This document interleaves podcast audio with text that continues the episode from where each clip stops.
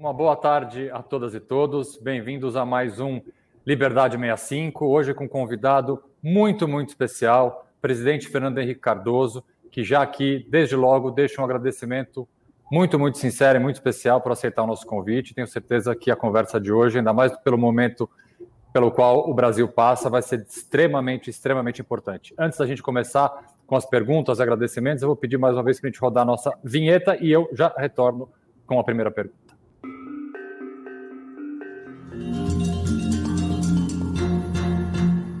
Mais uma vez, bem-vindos. Presidente, bem-vindo e obrigado. Dora Cavalcante, minha eterna chefe, minha eterna sócia, mas principalmente minha grande amiga. Presidente, vou primeiro contar para o senhor e para aqueles que estão acompanhando a gente pela primeira vez, por que Liberdade 65, de onde vem esse nome?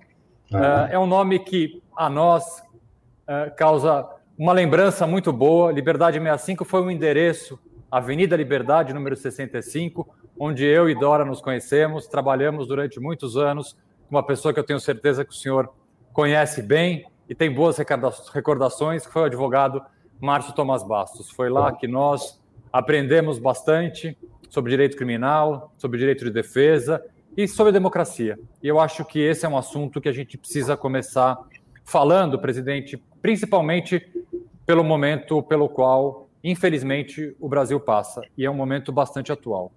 E esse momento, presidente, ele pede a união uh, das forças democráticas. Então, a minha primeira pergunta, presidente, é justamente é, qual a visão do senhor sobre esse esforço que eu já imputo como necessário uh, para a preservação da democracia, para a preservação da nossa institucionalidade. Mais uma vez, obrigado e boa tarde, presidente. Primeiro, boa tarde a todos. É um prazer estar aqui conversando com vocês. E grande mesmo, porque estou em casa, o que não tem jeito, né? Bom, mas é bom conversar. A questão da liberdade e da democracia. Eu nasci em 1931, quer dizer, eu faço 90 anos agora, daqui a poucos dias terei 90 anos. Eu já vi, vivi momentos de falta de liberdade.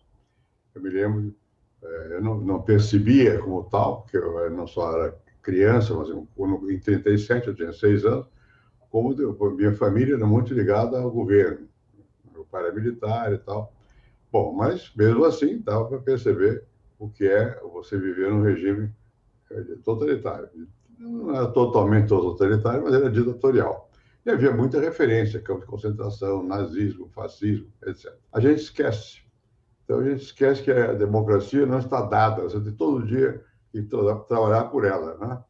Eu me lembro do Otávio Mangabeira, que era um líder baiano importante, tem um, um sobrinho, né, ou um neto, não sei, professor lá em Harvard, e o, o Otávio Mangabeira dizia que era uma, a, a democracia é uma plantinha terra, tem que ser regada com água todos os dias. É, é isso.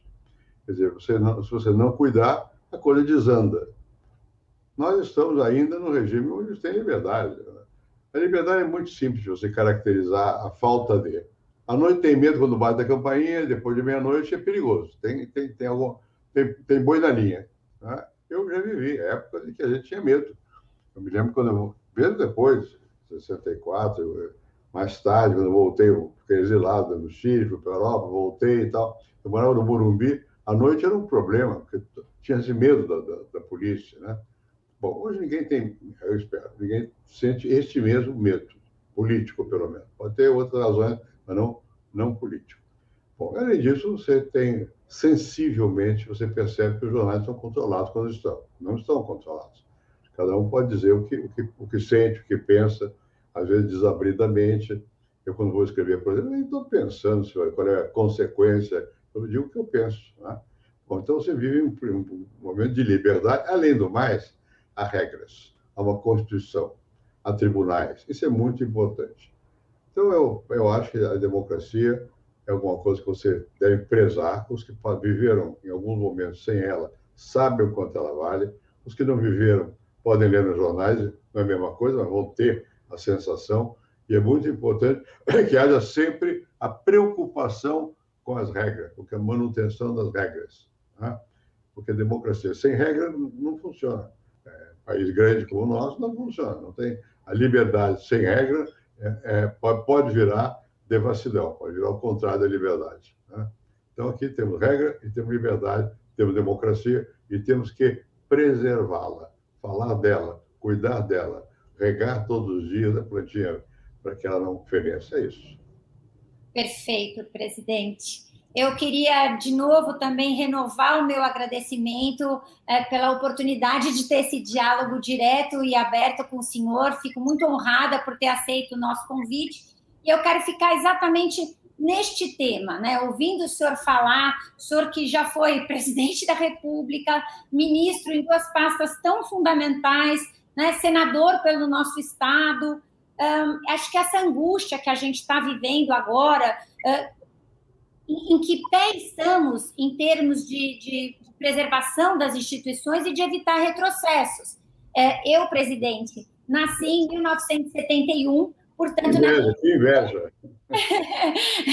na minha infância, acompanhei, lógico que como criança, mas me lembro dos amigos dos meus pais voltando do exílio, justamente, né, como a gente engatinhava ainda na construção de um país democrático e, e me sinto, às, às, vezes, invadida por essa sensação eh, de risco de um retrocesso. Então, ouvindo o senhor falar, a minha pergunta, eh, bem direta, me aproveitando aqui eh, da presença importantíssima do senhor, é dizer que eu sou Eudora, pré-candidata à presidência da Ordem dos Advogados do Brasil, seccional São Paulo, neste ano, né, no fim do ano teremos as eleições.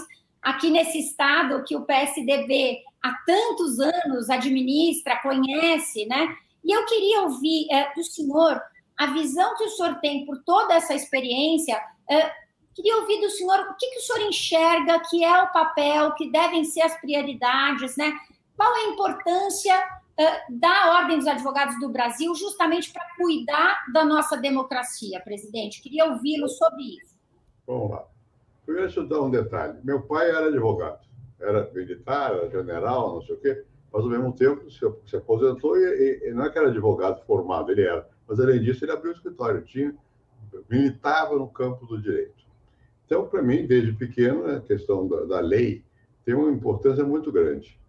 E depois, mais tarde, você mencionou aí, eu fui constituinte, ajudei a fazer a Constituição atual. Bom, e você tem que ter uma certa noção da regra, da lei, do direito. Né? Eu acho que, e, e, como eu disse há pouco, isso, se você não presta, não cuida dela, ela vai embora. Né? E quem são os principais cuidadores da lei? São os advogados. Né? São os principais, porque estão diretamente mexendo no dia a dia com a lei, com a regra, com não sei o que lá. Vai, vai, vai ao tribunal, absolve, não absolve, tem o tabelião, não sei o quê. Enfim, esse cotidiano é muito importante.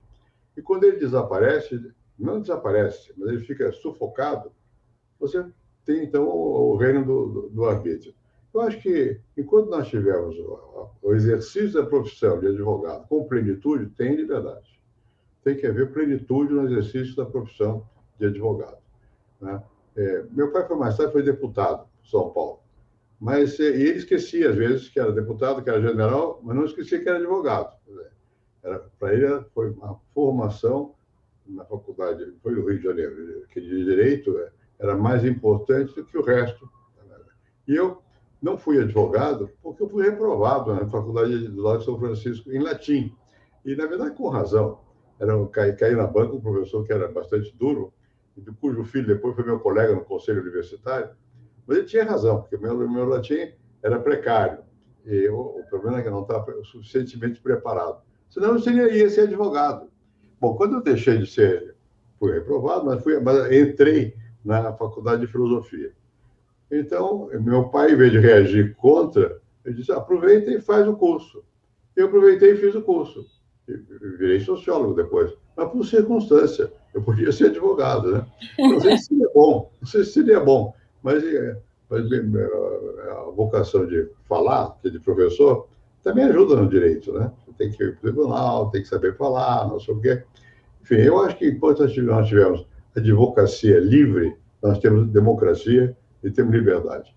Não existe advocacia no sentido pleno da palavra quando você não tem liberdade. Claro que vai existir advogado, você vai recorrer ao advogado, ir ao tribunal, não sei o quê, isso é bom. Mas é melhor quando tem a liberdade, e que não seja só dele, seja coletiva. Né? Eu acho, eu tenho muito respeito pela profissão. Eu sei que há muitas escolas de direito aqui eu, eu fui professor até na, na Faculdade de Direito, Então, Sociologia do Trabalho. Uma época, o professor da, um dos professores da Faculdade de Legislação Social me convidou para dar um curso. Eu dei lá, lá de São Francisco. Eu disse para os alunos, é isso que eu estou dizendo a vocês, eu não estou aqui porque me reprovaram, senão eu estaria aqui. Né? Eu, eu, eu não conhecia essa particularidade, presidente. Não, não, não, isso é secreto, não é para falar. Não. Eu acho que isso aqui já vai servir assim de anedota especial da nossa conversa, né? E eu fico muito feliz de, de ouvir, enfim, o senhor contando dessa experiência de casa, de um pai advogado, mas acho que é verdade que nós advogados temos esse, esse orgulho e esse, é, vamos dizer, é, é uma coisa muito cara para os advogados, desde é. que a gente recebe a nossa carteirinha, eu, eu, eu não me imagino é, não sendo advogada, né? Se eu saio de casa, eu posso estar sem nada, é o celular numa mão e a carteirinha no bolso. eu tenho um irmão que era advogado no Rio, advogava. Ele foi advogado da Laje há um certo tempo. E meu sobrinho, filho dele, é advogado. Então, tem uma certa uh, proximidade, não familiaridade, porque eu não tenho com o direito, mas com os advogados, sim. É, e que bom que, vamos dizer, não dá para dizer com a carreira do senhor no campo da sociologia, professor e toda a sua trajetória, não, não dava para a gente ter querido roubar o senhor para o direito, né? Mas o senhor, com essa trajetória, justamente, né, é, também foi um advogado das liberdades, da democracia, de todo um processo de reconstrução do nosso país, e continua sendo. Aí, presidente, eu vou entrar aqui na nossa próxima pergunta. É, de novo, o senhor vai me achar um pouco petulante, que eu estou aqui puxando a sardinha para o meu lado, mas é, temos que aproveitar dessa oportunidade é, histórica. É, é, presidente Fernando Henrique Cardoso, né, eu queria é, ouvir agora o senhor falar um pouquinho sobre o papel das mulheres, em especial mulheres na política, mulheres que é, buscam ocupar espaços de poder, né? Eu, eu hoje até navegando pelo, pelo site é, da fundação, maravilhoso o site aí de vocês, fui olhar, é, enfim, recuperar algumas histórias e acho é, que Ruth Cardoso nos brindou a nós mulheres brasileiras com um legado inestimável, né? Como uma liderança é, da importância do engajamento da sociedade civil, do engajamento da sociedade civil no equacionamento dos problemas do país, né, na busca de formulação de, de políticas públicas. Um, e isso, enfim, acho que para todas mulheres, pelo menos da minha idade, funcionou como uma grande inspiração, tanto eu quanto o Augusto, óbvio, além da nossa militância na advocacia, procuramos, dentro daquelas possibilidades que temos, né, é, enfim, nos mantemos ativos e em, em, entidades voltadas ao fortalecimento do direito de defesa, das garantias individuais. E eu sei que o senhor também vi é, na comemoração é, dos seus 90 anos, eu já aproveito aqui para cumprimentá-lo por essa data maravilhosa, muito linda. É, o senhor está promovendo debates, e aqui anotei, achei muito enfim, o senhor está moderno aos 90 anos, né? O senhor, é verdade, o senhor está o senhor vai conversar em um determinado painel com duas lideranças jovens, e aí eu vou aqui né, nominar a Tabata Amaral, e acho que no painel seguinte é, o senhor vai é, dialogar com uma referência, né, com uma pessoa emblemática, é, a socióloga Maria Hermínia Tavares. Então, queria que o senhor nos falasse como o senhor enxerga a atuação das mulheres né, é, em 2021 no Brasil. É, era sobre isso que eu queria ouvir. Obrigada. Vamos lá. 2021 é um ano que a mulher já aceita como igual, pelo menos deveria ser, né? A Maria Hermínia foi minha aluna na, na faculdade, né?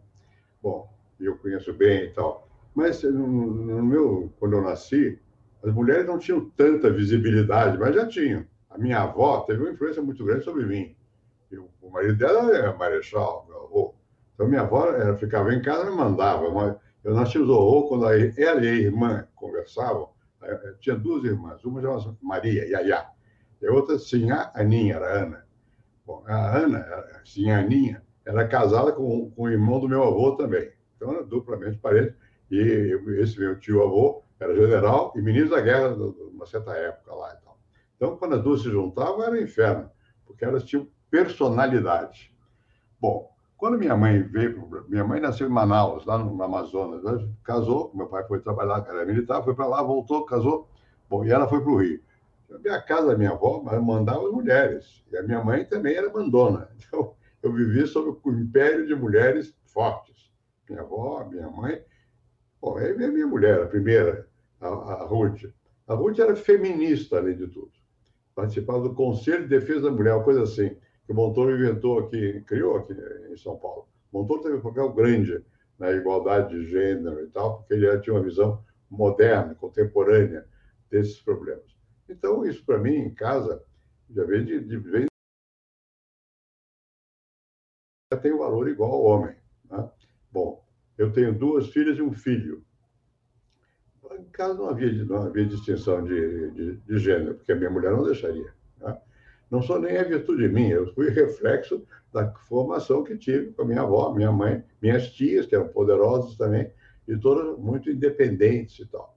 Eu acho, portanto, que nós temos que, de uma vez por todas, terminar com essa, essa questão de sexo, homem, mulher e tal, as mulheres hoje têm um papel fundamental, e na democracia também. Eu me lembro de comícios aqui, meu pai foi candidato a deputado, foi deputado por São Paulo, minha mãe ia para o comício com a, a, viúva do Samuel Pessoa. Samuel Pessoa era professor da faculdade de medicina, e, e elas iam de guarda-chuva, as duas, porque batiam nas pessoas, com guarda brigavam as pessoas, eram muito nacionalistas, essa coisa toda. Bom, então, eu, acho muito importante as mulheres terem um desempenho, um papel é, consciente crescente na sociedade contemporânea. Como eu vivi fora do Brasil há alguns anos, vivi na Europa, vivi nos Estados Unidos, vivi no Chile, é, é variável a posição da mulher. No Brasil, ela é crescente. Bom, é crescente se apoia na família pobre, a mulher era, o, era a âncora da família, mais que na família de classe média ou rica, porque a mulher era que trabalhava, mantinha os filhos, às vezes o pai eram diversos, os filhos eram de diversos pais, e a mulher é que mantinha a família, a noção de família. Eu estudei muito a questão dos ex-escravos do Brasil, da escravidão, da negritude, não sei o quê, o preconceito de cor. Bom, como é que foi? A mãe negra passou a ser para os negros uma adoração permanente. Por quê? Porque a família se nucleava ao redor da mulher. Né? Então, hoje, isso aqui no Brasil, pelo menos, já, já, já deveria ser, se é que não é, uma coisa normal. Ninguém vai reclamar porque tem uma mulher comandando. Pelo menos eu não vou. Né? É, ministro, e daí? Se for boa, que fique. A Zélia Cador de Almeida foi ministra da Fazenda. É, era uma posição naquele tempo complicada, foi ministro. Né? Enfim, nós já temos alguma tradição de igualdade. Eu acho que nós falamos há pouco de democracia. A democracia requer igualdade. E uma das fundamentais é a igualdade de gênero. E também, né, até certo ponto, de idade. Porque eu já estou, vou fazer 90 anos, é muita idade. Eu sei que a idade diminui sua capacidade, sua, sua energia, mas você tem alguma experiência, você tem que usar essa experiência, se possível. Você tem que ter noção do seu momento também, para os mais velhos, né? Não pode querer competir com o mais novo, vai perder. Né? Não deve, deve abrir espaço. Agora, seja homem, seja mulher, dá no mesmo. E, e eu não estou dizendo da boca para fora. É, eu, eu, eu sempre eu digo, desde casa era assim. Então eu passei a respeitar como ser humano. E hoje você, o pobre do homem que não respeita, apanha, né? As mulheres são fortes. Né? Então eu acho que é bom que você, estamos vivendo num século que, em que a igualdade ainda não é completa, tem diferença de renda, tem de família, não sei o quê, de educação, mas a de sexo, pelo menos, tem que ser assegurada. E ela e como é que você segura a liberdade? É que lutando por ela. É, e as mulheres lutam. Não é, ninguém dá de graça tudo. Não. Você tem que conquistar. Né? Porque quando os homens são sabem da história, quando conhecem o processo, torna mais fácil a luta. Mas mesmo assim, se você for falar com a minha mulher, ela vai dizer que eu sou machista. Né? É bom que diga, não é bom para mim, mas é bom para ela, porque ela está lutando pelo espaço dela. Né? Então, eu acho que a, igualdade é importante. Né? Vocês, alguém falou aí da. Eu tenho, eu tem uma fundação que tem meu nome e tal, mas agora nem tanto, porque a pessoa está tá mais é, ausente de lá. Mas quem, quem mandava no dia a dia chamava de Daniele, uma francesa até. E mulher, uma senhora. Né? E isso eu acho normal. Eu acho que as pessoas que têm tem que ser vista segundo seu, sua função, seu desempenho, e não segundo o seu sexo. É o que eu acho. Presidente, presidente eu, vou, eu vou entrar num tema que é um tema atual, infelizmente atual, a bem da verdade. Quer falar um pouco sobre a pandemia e principalmente o combate ou não combate e o cuidado com o combate à pandemia que o governo federal vem implementando ou não implementando.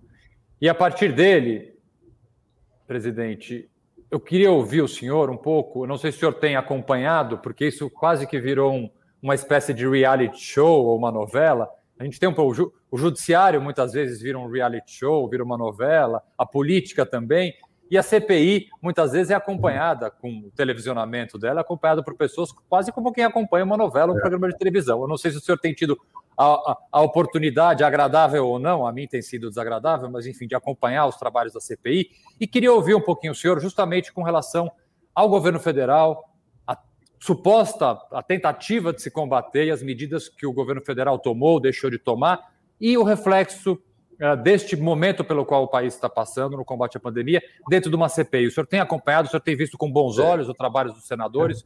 Queria uma análise do senhor sobre isso. Ainda hoje mesmo ouvi um, pedaço da sessão. A sessão inteira eu não tenho mais paciência para ouvir. Eu me lembro do tempo que eu era senador e tal.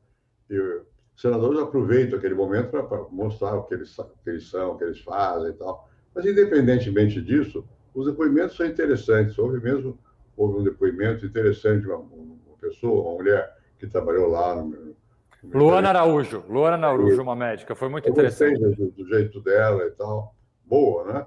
Bom, então eu tenho ah, acompanhado. E o governo federal, eu, eu tenho um pouco de receio de, de falar, porque primeiro fui presidente, fica chato, mas, mas não é só por isso, não.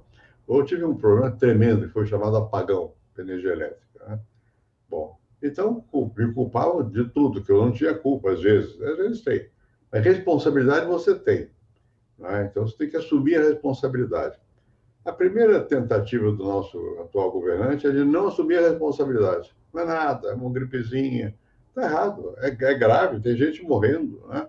Depois ele, alguém deve ter dito a ele, ele percebeu, sei lá o quê, então ele começa a ter uma, uma outra atitude. A responsabilidade de não ter reconhecido logo a gravidade da situação existe. Né? Bom, teria sido diferente? Não sei, melhor, teria maior, melhor atendimento.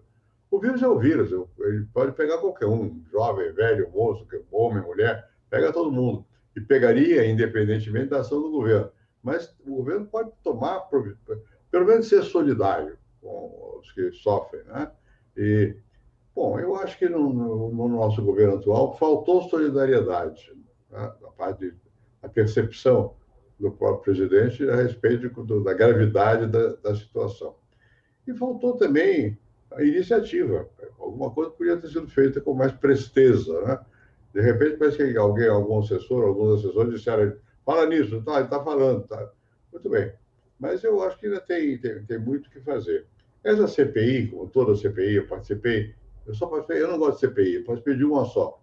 É, eu me lembro que até era um negócio de, no, no navio, na Polônia, uma confusão qualquer, e o, o, o, entrevistado lá ia me agradecer, porque eu fui gentil com ele. Eu não, não, vou, não vou aproveitar a posição para espezinhar quem é vítima. Né? Eu acho muito ruim essa ficar espezinhando a quem é o responsável, acusado de ser responsável e tal. Mas eu acho que eu acho que no caso da CPI atual era importante a CPI, porque é importante chamar a atenção do governo para o que ele pode fazer.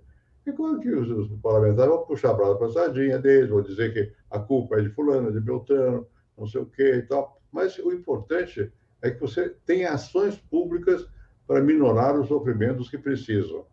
Isso é necessário, é necessário. Por isso tem CPI. CPI pode parecer que é só um show. Pode ter, contém parte de show. Mas, além disso, é um instrumento de defesa da sociedade. Né?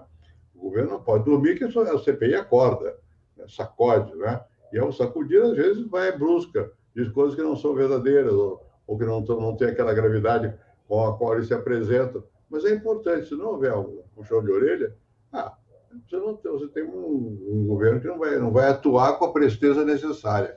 É como a questão que eu falei há pouco de mulher. As mulheres vivem, a minha pelo menos é assim, vivem emulando, não sei o quê, pela igualdade. Tem que ser. Tem que ser, né? Que se você não chamar atenção, se a própria pessoa não chama atenção, como é que fica? Então, eu acho que eu tenho acompanhado, acho que é positivo que a CPI, acho que às vezes há exagero, né? precisa entender, mas não tem problema. Melhor ter exagero do que não ter CPI. Excelente, presidente, excelente. Eu estou até anotando aqui algumas das falas do senhor. Né? Democracia requer igualdade. É, igualdade de gênero, igualdade de raça, sem dúvida nenhuma. E o senhor falou muito também sobre a importância das leis. Né? A gente sabe que, enfim, existem leis e, e, que nesse momento conturbado, né, que a gente achou que fosse ser um momento, mas na verdade é, estamos indo para um, um, um, ano e meio, não dá nem mais para chamar de um momento, é um período é, que se arrasta é, com esse drama terrível de muitas e muitas mortes, com toda a questão da crise econômica, do, do desemprego, da dificuldade das pessoas, enfim, que não têm condições de ficar em casa. É um momento de muito muito sofrimento. Então, quando o senhor fala na falta de solidariedade, na falta, é, eu diria, na falta de cuidado, né? Isso para é. mim é, ecoa com muita força e acho que de certa maneira, presidente, ouvindo o senhor é, e já sendo aquela mulher que está lutando e está sendo a chata de ficar lembrando, olha, nós mulheres queremos vir, queremos ocupar esse espaço. Eu estou aqui. Que bom que o senhor teve uma uma avó de personalidade forte, tias, mãe, porque também um pouco isso é o que faz a nossa história. Eu sou filha de mãe e pai que casaram no terceiro ano da São Francisco, o senhor imagina, seguem casados até hoje, mas no meu imaginário, a minha avó, que era dona de casa, meu avô era médico e ela dona de casa, para mim era uma grande advogada de qualquer causa, né? Era uma pessoa sempre pronta a, enfim, brigar, a, a, a, enfiar a colher dela no meio de uma injustiça, a, enfim, enxergar que ela poderia dar uma contribuição e não devia se omitir nem se ausentar uh, no entorno dela. Acho que isso é um exemplo muito forte que a gente recebe e, e procura implementar. Uh, então, uh, presidente, a gente sabe o quanto o Supremo Tribunal Federal vem sendo demandado, vem sendo instado a se pronunciar sobre questões das mais diversas naturezas, né, nesse momento uh, da pandemia. Estamos aqui na expectativa, agora o mais recente, a questão de né, é, a autonomia dos governos para definir medidas protetivas, medidas restritivas, se a gente vai chamar de lockdown ou não, é, é outra questão mas eu queria ouvir um pouco uh, do senhor com essa experiência né, sem igual sobre como é que a gente faz para cuidar das pessoas nesse momento. O que, que, será que as pessoas. Nós aqui, no âmbito de OAB, eu vou, vou contar para o senhor, a gente está batalhando para que a eleição do fim do ano seja feita de modo online, para que as pessoas não tenham que correr aquele risco que o senhor conhece, vai todo mundo votar, faz fila, distribui santinho, sobe no carro alegórico. Nós estamos preocupados com os jovens advogados que não podem, né, não tiveram oportunidade de fazer o, a complementação, a segunda fase do seu exame de ordem. Tem um exame de ordem agora de primeira fase marcado para 13 de junho e há essa percepção de muito risco. Então, são questões fundamentais. É, por isso eu digo assim, para é, qualquer pessoa, né, o Estado de São Paulo combalido pelo e não obstante todos os esforços, né, cidades entrando na lotação das UTIs, é, o que, que o senhor, com toda a sua vasta experiência, é, poderia pensar ou, ou, pontuar como prioridades neste momento, né, em que algumas questões têm que ser levadas ao Supremo, né, para que elas caminhem a essa demanda, vamos dizer, sui generis dos nossos ministros, inclusive no recesso Alguns ministros tiveram um desempenho fundamental, né, no, no, vamos dizer, nesse gerenciamento da crise sanitária.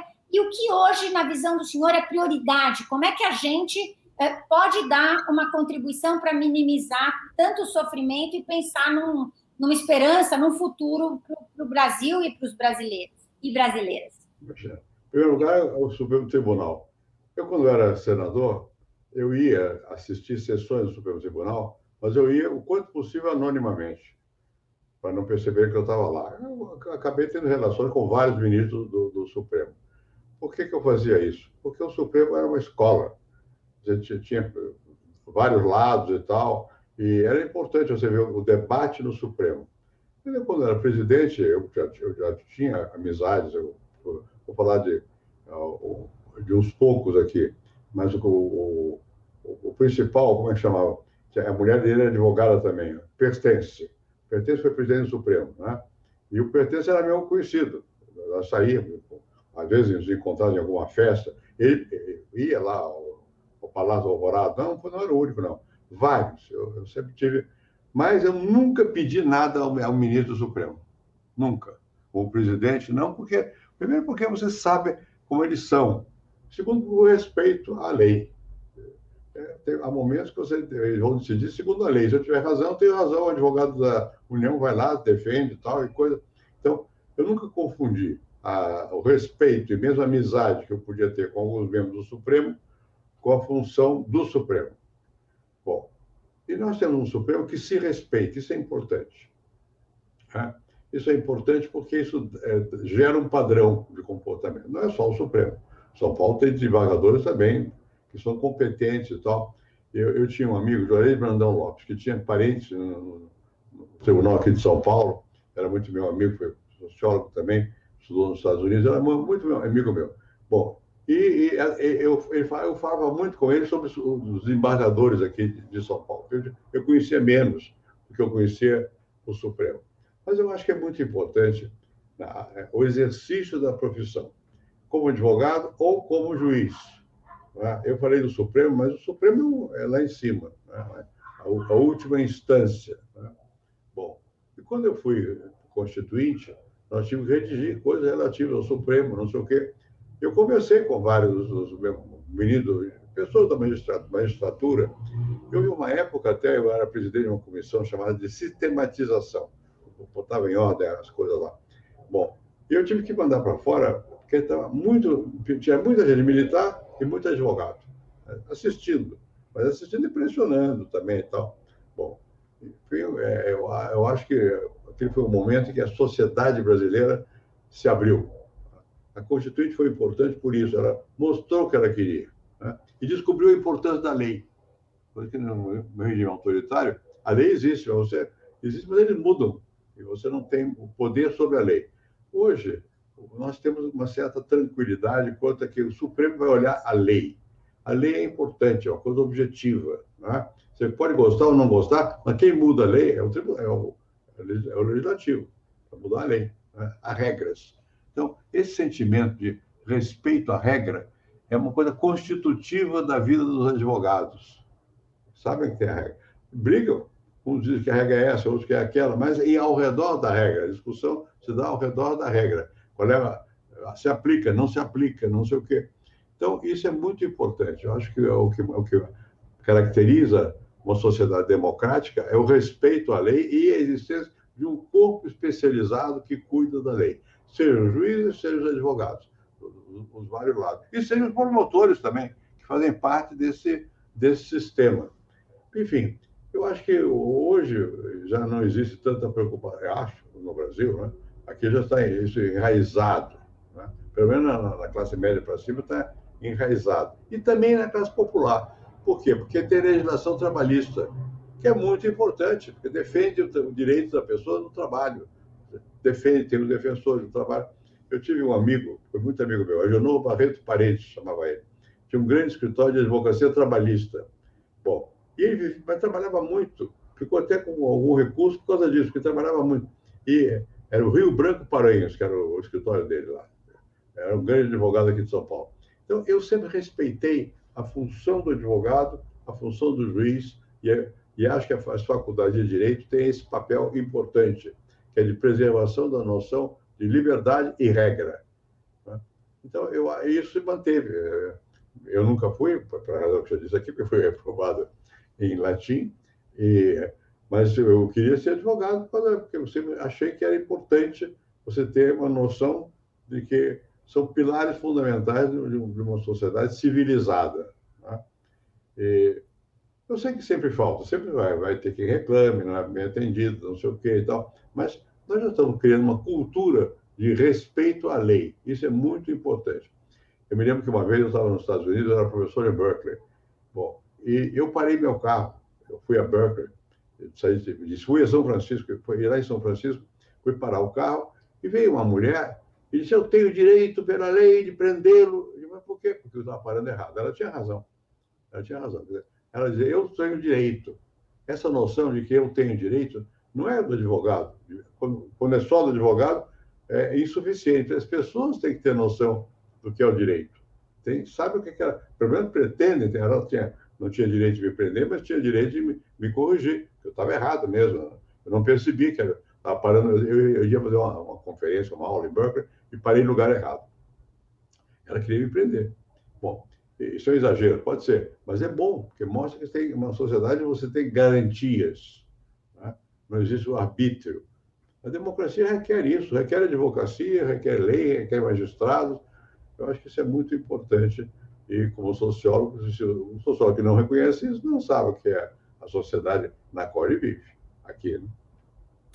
Presidente, eu não quero colocar o senhor na situação desconfortável de como presidente ter que falar mal do presidente em exercício, mas eu vou voltar um pouquinho ao governo Bolsonaro, mas para tratar de um tema que eu tenho certeza que é muito caro ao senhor, que é a questão das armas e a questão do desarmamento. O presidente Bolsonaro, ao longo de sua campanha, obviamente usou como uma das pautas, além das pautas naturais de costumes, a pauta eh, de facilitar o porte e a posse de armas dos cidadãos. É, ao contrário, se eu puder dizer um mérito, eu não chamaria de mérito, mas de certa forma é um mérito do presidente Bolsonaro, ele tenta cumprir algumas promessas de campanha. E a questão das armas, ele de fato cumpriu. Ele disse que é. iria facilitar a posse e o porte de armas para a população e efetivamente conseguiu fazer isso através de decretos bastante questionados e questionáveis na justiça, inclusive, facilitando. E aqui eu tive muitas dúvidas à época que eu li esses decretos. Uma coisa é facilitar o porte e a posse mas alguns dos decretos do presidente, na verdade, impossibilitavam a fiscalização e o rastreamento das armas, o que é uma coisa completamente diferente. Ainda que eu possa questionar e questiono a facilidade e a permissão de porte e posse de arma, eu não consigo entender uma justificativa plausível para se dificultar o rastreamento e a fiscalização de armas e munições. Então, é, e, então fiz essa introdução para dizer que ele colocou em prática é, essa, essa política de armar a população. E depois, juntando a isso, vem Aí já não sabemos dizer se é uma bravata ou se é, alguns dizem que é a forma do presidente assim agir. Ele dizer que quer armar a população contra governadores, naquela famosa reunião que foi divulgada. Eu estou fazendo essa longa introdução, presidente, para perguntar para o senhor: é, é, essa política de armar, a política pró-armas do presidente, é uma causa de preocupação? Deveria ser uma causa de preocupação para nós, cidadãos? Para mim, é uma causa de preocupação. Eu disse aqui que meu pai era militar. Eu nunca. Meu pai tinha um, um revólver chamado, tinha até a marca até hoje, Smith Wesson. Era um pequenininho e tal. Nunca deu um tiro que eu visse. Mas ele sabia. Né? Bom, é, eu ia à casa de um irmão do meu pai, que também era general, e, e lá tinha. Um primo meu foi para a guerra até, e tinha um fuzil, matava um rato com um fuzil. Bom, isso é uma loucura. Né? Eu acho que a, deixar armar um cidadão em certas circunstâncias, você compreende, está numa fazenda, no interior, sei lá onde, você tem medo. Mas, como regra, não. Como regra, eu acho que quem tem que estar armado é a polícia, ou é o exército, são as forças armadas, que têm que te proteger. Você deixa a arma na mão de uma pessoa comum que não sabe usar ou que usa mal, mata.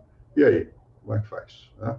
Então, eu acho que é, eu não concordo com essa visão de arma. Eu nunca, nunca dei um tiro na vida, nunca dei tiro real, nunca. E também, tem gente que dá tiro, sabe dar tiro. Eu não sei dar tiro, me dá um revólver, eu posso matar por engano. Né? É ruim. Né? E, então, eu, eu acho que eu, eu, sou contra essa coisa desse, desse, essa política de armamentista para a pessoa. Para pessoas. Acho que tem que haver. Os guardas, claro, são treinados, eles sabem, devem saber pelo menos como usar, não sei o quê e tal. Mas as pessoas andarem armadas, só em casos muito excepcionais. Fora disso, eu acho que é um erro isso que induz a, ao crime. Né? E no Brasil, a, verdade que tem a faca, mata com faca também, não é só com revólver. Né? Mas é, é, é, uma coisa violenta. Eu, eu, pessoalmente, sou muito contrário a essa formação pela agressividade nas pessoas. Você tem um presidente que acha que isso é normal, não é normal. Ele, ele, ele como militar, pode ter arma, pode usar arma, ele tem, sabe usar arma. Mas quem não sabe vai ter acesso à arma e, de repente, mata por, por engano. Né? E, olha, eu me lembro, eu tenho um contemporâneo meu chamado Horta Barbosa, era Marechal. Foi, negócio de petróleo, não sei o quê. Eu estava em casa dele e todo mundo começou a chorar. Por quê? Porque ele tinha balas, de gases lacrimogêneos, meu pai tinha isso também, gases lacrimogêneos. E com o calor do rio, a bala se desfez. Quer dizer, não, não, não matou ninguém, mas você começa a chorar. Dizer, é melhor não ter, não ter bala. Né? Para quê? Melhor bala de chupar, não bala que eu para matar o outro. Eu não vejo nenhuma razão, é, de forma, de ordem assim, lógica, que diga, não, isso é melhor para a saúde. Melhor que a guarda, que o guarda seja treinado e que não atire à toa, só atire em circunstâncias específicas dentro da lei. Eu acho isso. Perfeito, presidente, mesmo porque a gente sabe é, que essa letalidade, né, se a gente vai observando o aumento do armamento da população, infelizmente vai coincidir com o aumento da violência contra a mulher de forma mais letal, os índices que a gente monitora e procura acompanhar do feminicídio nunca é. tiveram tão dramáticos, né? A letalidade nas comunidades, a população negra, o jovem negro. É. Eu, essa semana, é, conversei num diálogo super interessante é, na PUC, no 22 de agosto, presidente, com a pesquisadora, grande, grande figura, Vilma Reis, da Bahia, e ela quase chorou ao falar o número de jovens negros que faleceram num período curto na Bahia. Era 832 jovens num período assim é, que a gente conta na mão. Então essa realidade ela é completamente incompatível, né, com a gente abrir mão das conquistas do Estatuto do Desarmamento. Eu acho que o Estatuto é importante. Eu, eu como quando eu tive poder de legislador, eu sempre fui a favor dessas do Estatuto de, de Armamento. Acho que você deve limitar o uso de arma. Arma é para quem foi treinado para atirar, que sabe profissionalmente. Quem não tem essa profissão, para que ter arma? Para matar o outro? Não. Eu sou contra. Não, perfeito, perfeito, presidente. Eu estou aqui resgatando né, o que o senhor lembrou, o ministro Pertence, que para nós da área é, criminal é assim um ícone, né? O ministro Pertence deu é. uma contribuição é, em termos de, de, julgados do Supremo em matéria penal é, importantíssima, fundamental na preservação é, dos direitos e garantias, da liberdade, do habeas corpus, né? O ministro Pertence é, faz muita falta. E o senhor fala também da importância dos atores eh, do processo, ou os operadores do direito como um todo. Né? Nós falamos um pouquinho do Supremo, mas os juízes, desembargadores, os membros do Ministério Público, que tem tanto poder nas mãos, né? É, e aí a gente gosta de ver e volta para esse tema é, do papel institucional do, do, do, da advocacia, é, como fica claro na fala do senhor, né? Nós temos a nossa atividade privada, né, seja lá que a, a área em que o advogado trabalhar, né, mas tem essa característica do mundo público, né, que é a atenção à cultura do respeito à lei, né, essa questão que o senhor falou até da, da, da, da igualdade, do, do, do, respeito entre os poderes, para esse equilíbrio para a nossa sociedade é, poder funcionar. E aí eu vou contar para o senhor, presidente, não sei se o senhor sabe, que em dezembro passado quando foi aprovada é, pelo Conselho Federal da Ordem dos Advogados de, do Brasil a regra da paridade de gênero, né, 50% de advogados, 50% de advogadas e 30% das vagas nas chapas por é, colegas da advocacia negra, que vai mudar né, essa, essa eleição do final do ano, eu vou dizer para o senhor que no pleito passado Infelizmente, nenhuma colega mulher foi eleita presidente da ordem. A gente olha assim o retrato, agora inclusive uma mulher substituiu um presidente, mas nenhuma foi eleita, éramos zero mulheres. E essa realidade a gente vem, enfim, tentando transformar, tentando mudar, porque é como o senhor falou, para a ordem seguir sendo representativa da sociedade, é. né, a própria classe dos advogados, ela tem que se parecer mais com a sua base, com, com o seu formato.